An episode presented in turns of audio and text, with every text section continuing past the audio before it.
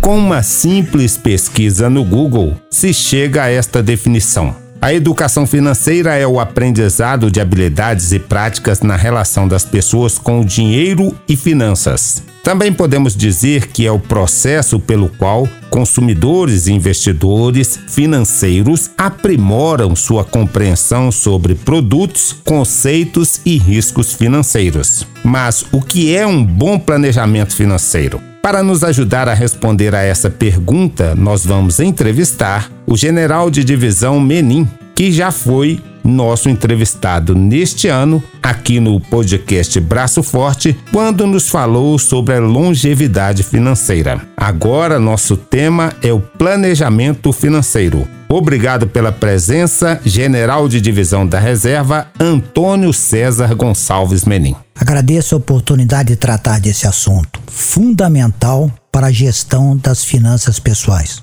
Como que a gente poderia explicar para o ouvinte desse podcast o que é o planejamento financeiro? Planejamento financeiro, que pode ser pessoal, do casal ou familiar, pode ser conceituado como a capacidade de definir metas e objetivos e organizar as finanças rumo a esse plano. Isso tem um objetivo.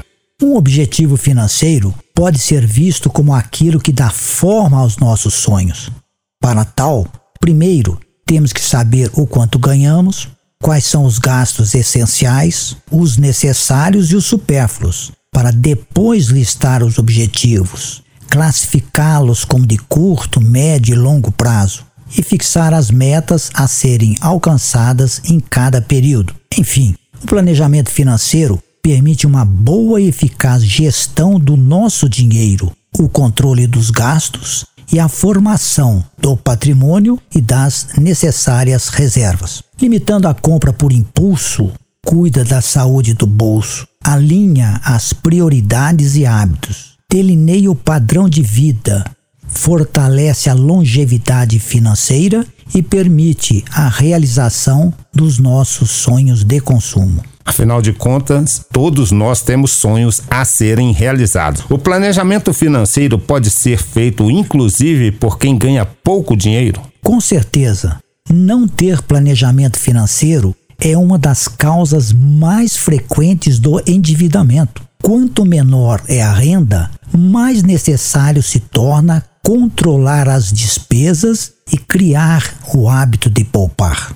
Nessa situação, os gastos essenciais já consomem quase que toda a renda e precisam ser acompanhados, revistos e reduzidos com maior constância. O aumento do custo de vida incide muito mais forte sobre o pessoal de baixa renda. Muito bem, General Menin. Mas como fazer isso se eu não consigo poupar? Ou seja, o que eu posso fazer para aumentar a minha renda? O ganhar mais, um dos quatro pilares da longevidade financeira, depende da profissão escolhida, das exigências quanto ao tempo de dedicação, se é exclusivo ou não, bem como das vantagens remuneratórias devidas ao preparo para o exercício das atividades. Aí, no caso, a melhora e a busca pelo aperfeiçoamento pessoal incide nesse contexto. Afirmativo. Pode-se ter mais renda por meio do aumento da remuneração por cursos e estágios realizados, pela especialização ou aperfeiçoamento profissional, ou então pela complementação de renda por outros serviços a serem prestados. Convém lembrar que, se não foi criado o hábito de gastar menos do que se ganha e não conseguiu poupar, podemos afirmar com grande percentual de acerto que o aumento da renda atenderá a um maior volume de gastos e não alterará a situação financeira da pessoa. Mas, General Menin, isso pode ser feito tanto por quem está começando a sua vida financeira, como com quem já tem um caminho percorrido? Sim, deve ser feito da, em qualquer momento da vida. Nós devemos procurar essa sistemática de gastar menos do que ganha. Porque costumamos dizer que o patrimônio não será proporcional ao quanto se ganha, mas sim diretamente proporcional à diferença entre o que se ganha e o que se gasta para sobreviver. Então, quanto devo destinar aos gastos esses ditos essenciais? O primeiro passo para montar um bom planejamento financeiro é separar os gastos por categorias. A regra dos 50, 30, 20, por exemplo, divide o orçamento em três grandes categorias: gastos essenciais, gastos necessários e a poupança. Os gastos essenciais, representados pelas despesas com saúde, transporte, moradia, telefone e internet, podem variar um pouco de pessoa para pessoa e não devem comprometer mais do que 50% da receita, sendo destinados 30% para os gastos necessários ou pessoais e ficando 20% para os investimentos após a quitação da dívida. Muito bem. E como eu posso diminuir os gastos essenciais se eu sou ali, ali daquela classe que jamais faz cortes no dia a dia? Primeiro temos que entender esses gastos, olhar a relação das despesas dispostas em uma planilha para poder analisar com maior precisão e diminuir o valor das faturas mensais. Podemos repensar o aluguel, reduzir o consumo da água, tomando banho mais curtos, fechando o chuveiro e a torneira sempre que possível e reaproveitando a água da máquina de lavar para limpar o chão. Outra providência seria consumir menos energia. Como? Abrindo menos a geladeira, utilizando menos o chuveiro elétrico, a TV, a máquina de lavar e instalando lâmpadas que consomem menos energia.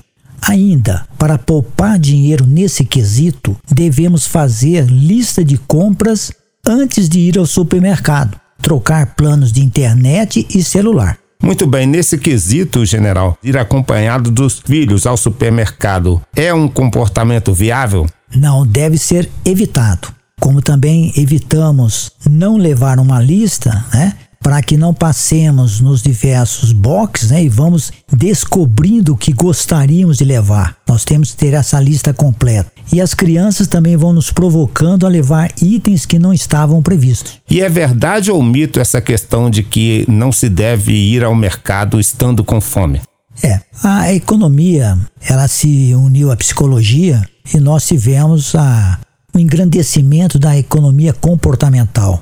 E nessa análise do psicológico, se determinou, se chegou à conclusão que quando vamos ao supermercado estando com fome, né, somos mais provocados a adquirir itens para esse consumo. São inúmeras as dicas de como economizar nos gastos essenciais. Devemos ficar atentos, pois despesa é igual cabelo. Cortamos e ele já começa a crescer. É verdade. General Menin, o que é a tal reserva de emergência? O planejamento financeiro deve ser o mais completo possível e ele tem que espelhar, além da nossa realidade, os projetos para a realização dos nossos sonhos e a constituição de uma reserva de emergência.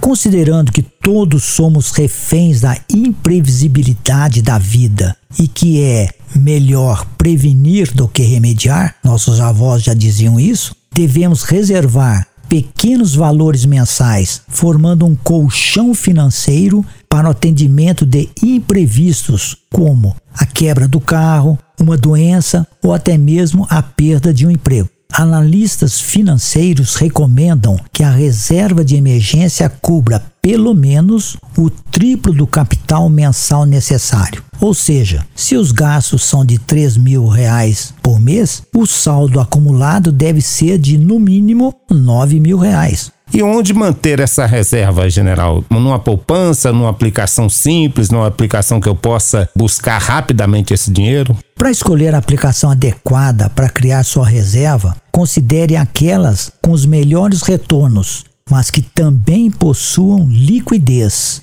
Neste caso, o valor pode ser resgatado a qualquer momento sem nenhum prejuízo. Aplicações em Tesouro Selic, CDBs diários e fundos DI podem servir para essa funcionalidade. Muito bem. Como devo estabelecer objetivos tais como viagens, uma festa de um filho, compra de um carro novo ou a compra da casa própria? Para alcançar o sucesso em seu planejamento financeiro, você precisa ter muito claro quais são seus objetivos financeiros. Já dissemos isso. Comece então listando todos eles, ordenando-os conforme o tempo de realização. Os objetivos em questão dizem respeito a sonhos voltados para nossa satisfação e devem ser quantificados e enquadrados nos gastos necessários, com metas de acumulação a serem perseguidas. O segredo é se planejar, ter disciplina e começar a investir para atingir aqueles objetivos, depois de constituir a reserva de emergência. Muito bem. General Menin, vamos supor que eu eh, estou nesse meu planejamento e de repente chegou uma despesa extra que excedeu essa minha reserva de emergência. Eu tenho que repensar meu planejamento novamente? Afirmativo, você tem que recompor a sua reserva de emergência. Ela deve estar sempre disponível para os imprevistos. Como sair do status de devedor para o de investidor e onde eu devo investir o que eu consigo economizar? Nós partimos do diagnóstico financeiro, identificando os ganhos e registrando e adequando as despesas para que os gastos não sejam menores do que a receita. Se tiver dívidas, se torna necessário negociar e se livrar delas antes de fixar e priorizar os objetivos. Vencidos esses estágios, pode-se dizer que se estará passando para o status de investidor. Quanto aos tipos de investimento, devemos lembrar que buscamos a maior rentabilidade dentro do nível de risco aceitável pelo nosso perfil. Cada um tem o seu perfil, diversificando as aplicações entre produtos de renda fixa e de renda variável. Mas, general, se eu estou entre aquele perfil moderado para conservador e querendo chegar a um perfil de investidor mais arrojado, como é que eu delimito esse momento? Normalmente, esta situação ela é definida conforme a idade e conforme o risco que você pode assumir. Estudiosos do assunto orientam que o percentual a ser investido em renda variável deve ir decrescendo com o aumento da idade enquanto que, em contrapartida, vai crescendo o investimento em renda fixa por oferecer mais segurança. Devo pensar em uma aposentadoria privada, mesmo sabendo que vou ter uma aposentadoria pública? Isso aqui em Brasília é muito comum, né? Com certeza. A Previdência Social, qual é o regime dela? Ela funciona num regime de repartição simples, em um verdadeiro pacto, onde quem contribui não acumula para a própria aposentadoria, mas ajuda a pagar os atuais aposentados e pensionistas, na expectativa de que, no futuro, outros ativos serão responsáveis por custear o pagamento da sua aposentadoria. Com o fenômeno da longevidade, hoje se vive mais e o número de aposentados cresce acentuadamente, provocando um desequilíbrio nas contas da Previdência. Ouvimos muito isto. No Brasil, alia-se isso à taxa de natalidade que está decrescendo ano a ano.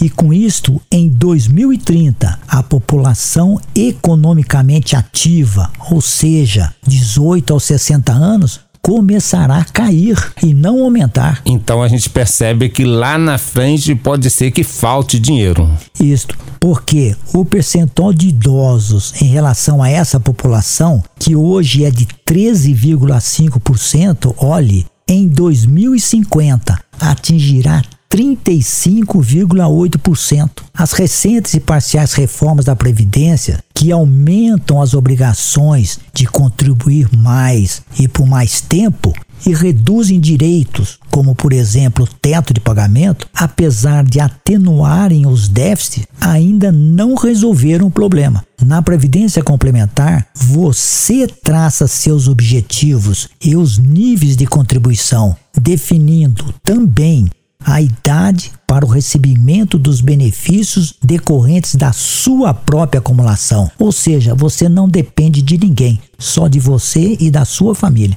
Agradecemos a participação do General Merim no podcast Braço Forte e deixamos o microfone aberto para a sua consideração, General. Agradeço a oportunidade de participar do podcast Braço Forte tratando desta vez do planejamento financeiro, instrumento fiador do atendimento das nossas necessidades e garantidor da realização dos sonhos que motivam a nossa existência. Ressaltamos que o sucesso de um planejamento se fundamenta em aceitação, comprometimento e renúncia e se realiza no cumprimento de metas e objetivos intermediários que devem ser buscados, comemorados como preâmbulo dos sonhos maiores ainda a serem conquistados. Finalizamos com o ditado: é possível realizar sonhos com o que se poupa e não com o que se ganha. Muito obrigado. Muito obrigado, General Menin. O Braço Forte, o podcast do Exército Brasileiro, traz sempre um tema do Exército, das Forças Armadas e da sociedade. Todas as quintas-feiras, no site do Exército ou nas principais plataformas de acesso a podcasts. Braço Forte, o podcast do Exército Brasileiro.